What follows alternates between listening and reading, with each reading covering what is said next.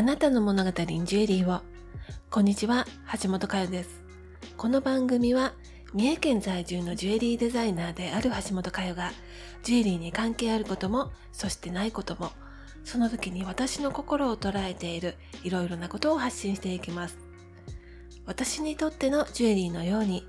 あなたの人生を変えたり、希望になったりする、そんなスイッチが見つかるきっかけになったら嬉しいなと思っています。改めまして、こんにちは。一級ジュエリーコーディネーターであり、ジュエリーデザイナーの橋本佳代です。えー、ゴールデンウィーク、あっという間にね、終わっちゃいましたね。皆様ゴールデンウィークはいかがお過ごしでしたでしょうか？私はですね、あの前回の、まあ、ポッドキャストでもお話ししたんですけれども、思い切ったこう断捨離といいますか、キッチン周りの整理整頓をしていました。えー、っとね、5月の2日から2、3、4、5日まで4日間ね、なんかもう修行のようにね、こう無心で まあお掃除して、物を整理してっていうことをしてたんですけれども、作業をしている時間っていうのは、まあ、ヘッドホンをしながら、大好きな、まあ、星野源君をね、ずっと聞きながら無心で作業をしていたので、なんて言うんでしょうかね、こう、すごくいろいろなことを作業をしながら考えていましたね。うん。毎月1日に、あの、伊勢神宮に1日参りに行っているんですけれども、それにこう行っている理由としては、お参りもそうなんですけれども、車で2時間かかるんですよね、片道が。2時間の間、まあ、車を運転しているので、携帯電話も触れないじゃないですか。その間に、まあ、例えば音楽を流したりとか、まあ、ラジオを流したりとか、そういう空間で、こういろんなことを考えながらドライブするっていうのが結構ね、好きなんですよね。今まで考えていたことを整理したりとか、新しいことを考えたりとか、で、それと同じようなことが、その作業中に、今回の断捨離の期間中にできて、なんかね、気持ちがね、すごく晴れやかになりましたね。もちろんお部屋が綺麗になって気持ちよくなったっていうのもあるんですけれども、いや、それだけじゃなくって、決断していくというか、選別していく作業と、それをこう、無心でね、磨き上げていくこのお掃除の作業だったりとか、そういったものがすごくね、こうメンタルに良かった気がしてます。うん。何かでどなたかが言ってたのを見たんですけれども、こう断捨離が開運とかって言われるのは、ただただそのこう部屋が綺麗になるからっていうこうスピリチュアルなね、なんか目に見えない力の効果ではなくって、こう選別するとか決断する力がつくから、それがこう後々にね、いいことが起こってくるんだよっていうね、お話をね、誰かがされてるのをなんかで見て、あ、なるほどなって思ったんですよね。私あの結構物が捨てられない性格でして、手にした時にこれは必要だと思ってね、手にするんですよね。購入したりとか、捨てずに取っておくんですけれども、いつでも選べるように、まあ、準備しておくっていうのは、まあ備えとしてはね、いいんですけれども、なんていうのかな、その状態でこう、全然選んでないんですよね。うん。例えば私の仕事に関してで言いますと、私はあの自分自身でしなくてもいいことっていうのを無理にはしないように、まあ、随分前から仕事では実践をしてきていて、外注というか、まあ私が信頼する方にお任せしてね、やっていただいてる作業っていうのも結構たくさんあるんですよね。で、それで最後のチェックは私がするということで、そういったことによって、あの私は私自身がするべきことっていうのに集中できるかなと思ってお仕事をしているんですけれども、人生において選んでいくっていうことはとっても大切なことなんですよね。例えば今日のお昼何を食べるかそういった選択でも人生は変わってくると思いますしほんのねこう何気ないこう些細なことの選択で後から思い返してみればあの時のあの決断あの選択が岐路だったなって思うようなことって結構あると思うんですよね。でそれで物を捨てないとかまあ、取っておくっていうのは、その決断すらできてない状態でぬるま湯じゃないんですけれども、ま、混沌とした中にずっといる状態なんだろうなっていうのを思ったんです。9割方物を捨てました。うん。で、中にはね、まだまだ使えるものもありましたし、あ、これを購入した時はすごく欲しかったんだよねって思うものもたくさんあったんですけれども、今の私に必要かどうかっていうとうんまあいらないものだったんですよね。うん、でそれでまた必要になれば必要な時に必要な分を手にすればいいんじゃないかなっていうようななんかそういう考えをして、まあ、心を鬼にして処分をしました。うんこう人はね手にするものっていうかその人その人の器は違うと思うんですけれどもなんかね限られてるような気もするんですよね。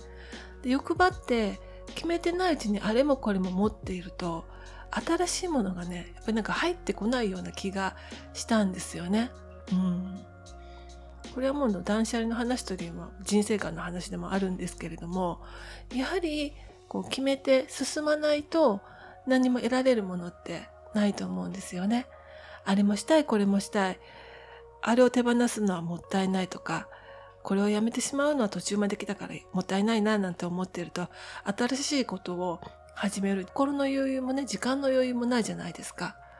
そういうこともお部屋のお片付けに習ってなんですけれども余裕というか隙間というか何かがあった時に「はいやります」とか「はい買います」とかっていうなんかそういうちょっとこう余白っていうものが、まあ、人生にもお部屋にも必要なんじゃないかななんて思った、断捨離期間でしたね。うんゴールデンウィークに入ってからは断捨離というのをメインにしてましたのでもうほとんどねデジタルデトックスの期間でもあったんですよね。営業というかお仕事のねデザインなんかもしてたんですけれどもほとんどネットは見ずに、えー、生活をしてましてブログも書きませんでしたしポッドキャストの更新もなかったのでインターネットとは縁遠い生活をしてましてそれもなんかメンタルにも良かったかなと思いますね。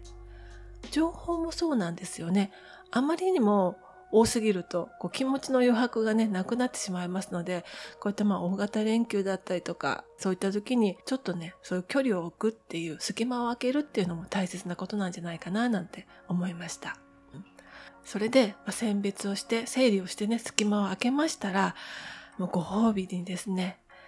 私がずっと探していた大切なものがね出てきたんですよ。もうこれ探し物あるあるですよね。うん。あんなに探して私ねもう34年探してたんですよ。34年探しても出てこなかった個人的には一番大切な婚約指輪がですね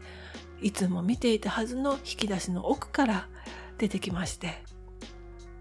そう思い込んでたんですよね。こんなとこにあるはずがないって思って。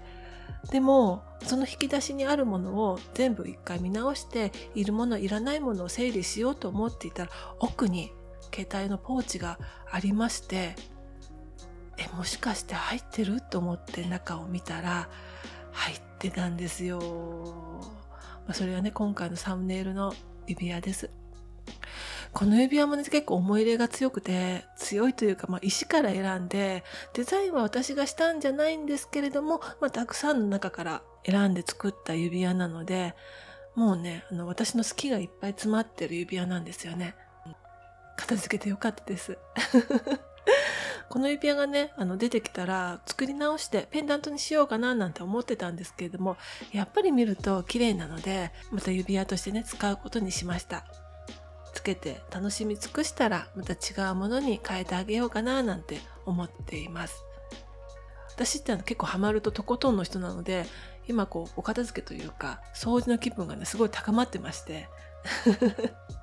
今住んでるうちの一部とかもこう壁紙のクロスを張り替えたりとか DIY をしている部屋とかもあるんですよね。それは一部のお部屋なので他のお部屋もやろうかななんていやでもやり始めたらこれね出張いけないななんて思ったりとかして なんかね今そのやりたい気持ちがねぐんぐん盛り上がってきてお掃除好きになりそうです。また新しく好きなことができたら嬉しいななんて思います。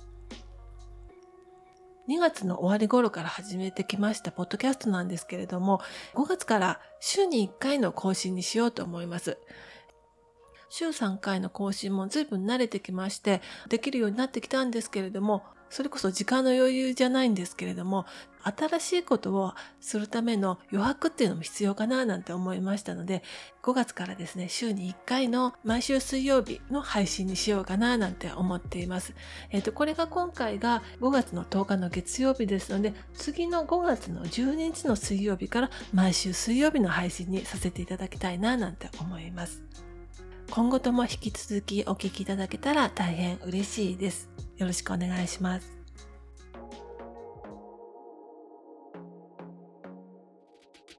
今日も最後までお聞きいただきありがとうございました。説明欄にメッセージフォームを設置してあります。スタンド FM はレター機能がありますので、ぜひそちらもご利用ください。